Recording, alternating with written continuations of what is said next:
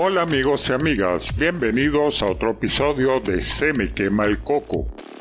El día de hoy les traigo un episodio bastante interesante y controversial para muchos, y a pesar de que no soy amante de confrontar ideas tan abiertamente, lo voy a hacer.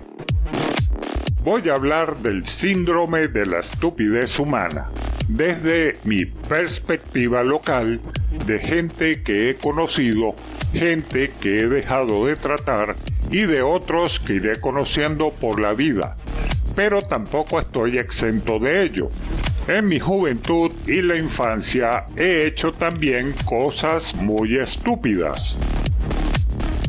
Comparte este episodio con tus amistades y puedes escucharlo en Google Podcast y en iVoox. Puedes pasárselo a todos tus amigos para que escuchen un nuevo episodio de Se me quema el coco. Y además seguirme en mis redes sociales como Se me quema el coco por Instagram y Facebook. Comenzamos.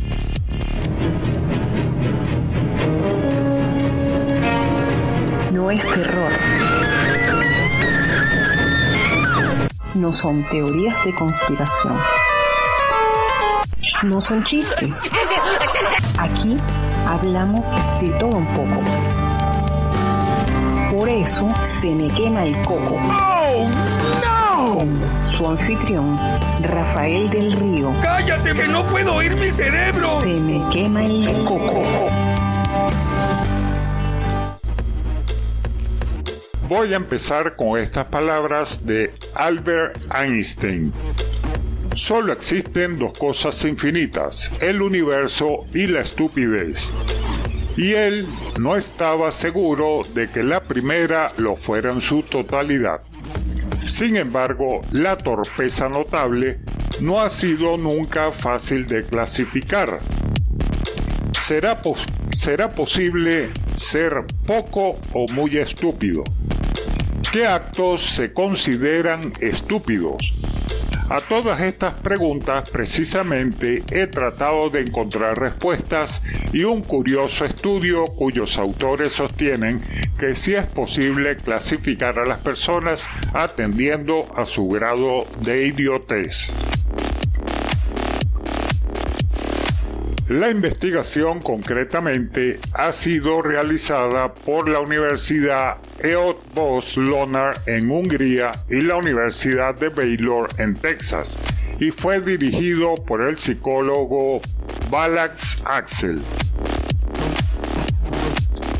En las palabras del experto, se aventuraron a llevar a cabo el análisis tras observar la escasa cantidad de los mismos que se han hecho por parte de la comunidad científica en relación a este tema.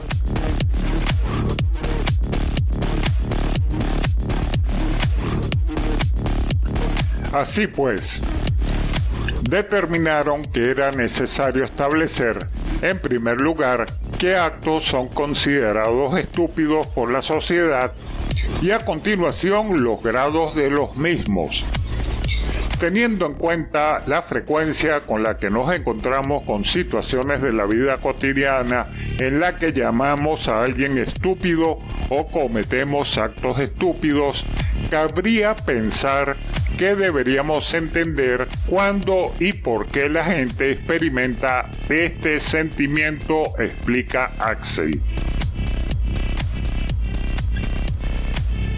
La gente suele pensar que la estupidez está ligada o asociada con un bajo coeficiente intelectual, pero los hallazgos muestran que las personas califican como estúpidas tres situaciones independientes.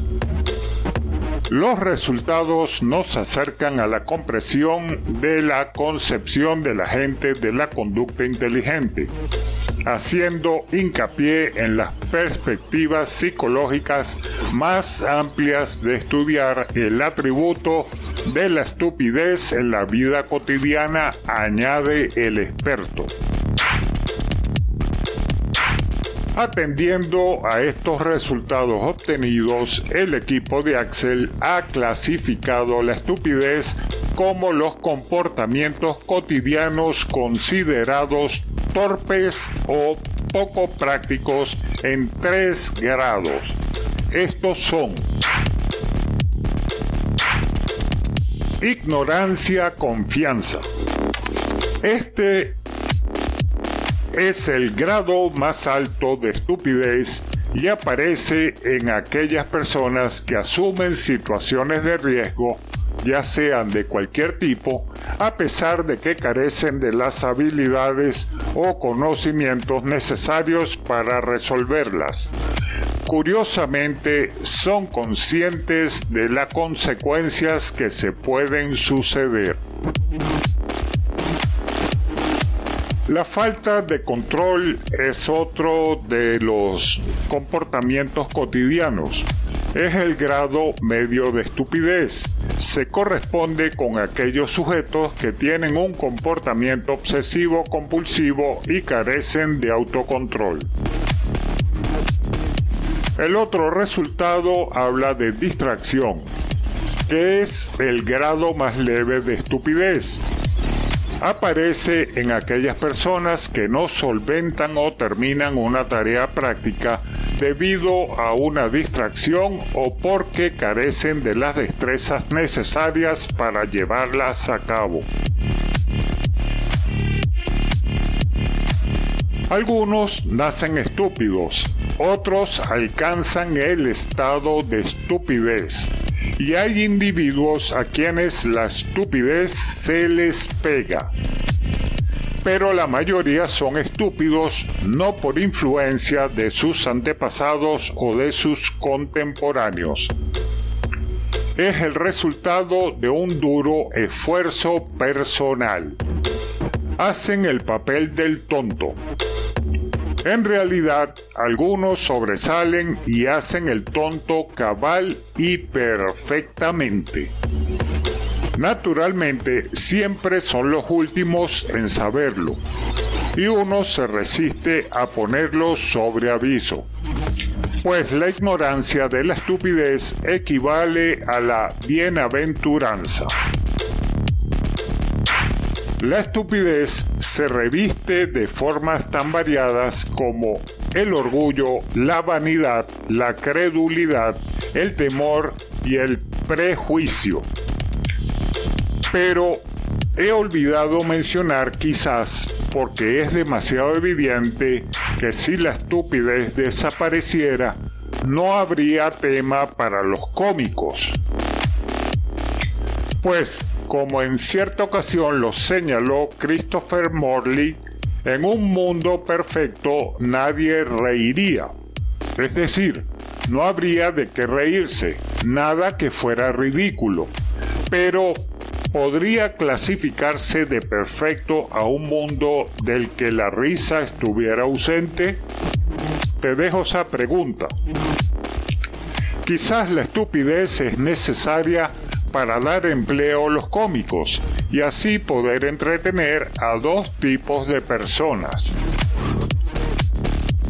Los que de verdad son discretos y los que poseen inteligencia suficiente para comprender que son estúpidos. Y cuando empezamos a creer que una ligera dosis de estupidez no es cosa tan temible, Tabori nos previno que en el transcurso de la historia humana la estupidez ha aparecido siempre en dosis abundantes y mortales. Una ligera proporción de estupidez es tan improbable como un ligero embarazo. Imagínense, está medio embarazada, es medio estúpido qué cosas, ¿no? Más aún, las consecuencias de la estupidez no solo son cómicas, sino que también suelen ser trágicas. Son reideras, eso sí, pero ahí concluye su utilidad. En realidad sus consecuencias negativas a todos influyen, y no solo a quienes la padecen. Este factor puede ser la causa de la catástrofe definitiva en el futuro. Pero vamos a encarar el problema con optimismo. Acabando con la raza humana, la estupidez acabaría también con la propia estupidez. Y ese es un resultado que la sabiduría nunca supo ni podrá alcanzar. Pero es probable o es un hecho real que la persona estúpida no se sienta atraída por un libro. Uno de los factores de la estupidez es la pereza. Y en nuestro tiempo hay cosas más fáciles que leer un libro especialmente si es un libro sin ilustraciones y que no ha sido condensado. La estupidez nos dice con mucha tristeza que es el arma más destructiva del hombre, siendo su más devastadora epidemia y su lujo es muy costoso podemos encontrar en el diccionario muchas palabras o frases para definir la estupidez, la tontería, la imbecilidad, la incapacidad, la torpeza, la vacuidad, la estrechez de miras, la fatuidad, la idiotez, la locura, el desvarío. Estudia a los estúpidos, los necios, los seres de inteligencia menguada, los de pocas luces, los débiles mentales, los tontos, los bobos, los superficiales, los mentecatos, los novatos y los que chochean, los simples, los desequilibrados, los chiflados, los irresponsables, los embrutecidos. Con esto nos proponemos presentar una galería de payasos simplotes badulaques, papanatas, peleles, sotes, bodoques, pascuatos, sopencos, estólidos, majaderos y energúmenos a través de la historia. Y con estos conceptos deberíamos y analizaríamos hechos irracionales, insensatos, absurdos, tontos, mal concebidos, imbéciles y pare de contar. Hay algo más característico de nuestra humanidad que es el hecho de que el Thesaurus de Roget consagre seis columnas a los sinónimos, verbos y nombres, adjetivos de la estupidez, mientras la palabra sensatez apenas ocupa una columna. Pero podemos reunir toda clase de datos de carácter semántico sobre la estupidez y a pesar de ello hallarnos muy lejos de aclarar o definir su significado. Si consultamos a los psiquiatras y a los psicoanalistas, comprobamos que se muestran muy reticentes. En el texto psiquiátrico común hallaremos amplias referencias a los complejos desequilibrios, emociones y temores, a la histeria, a la psiconeurosis, la paranoia, la obsesión, los desórdenes psicosomáticos, las perversiones sexuales, los traumas y las fobias, siendo objeto de cuidadosa atención. Pero, la palabra estupidez rara vez es utilizada por psiquiatras y psicoanalistas y aún así evitan usar sus sinónimos.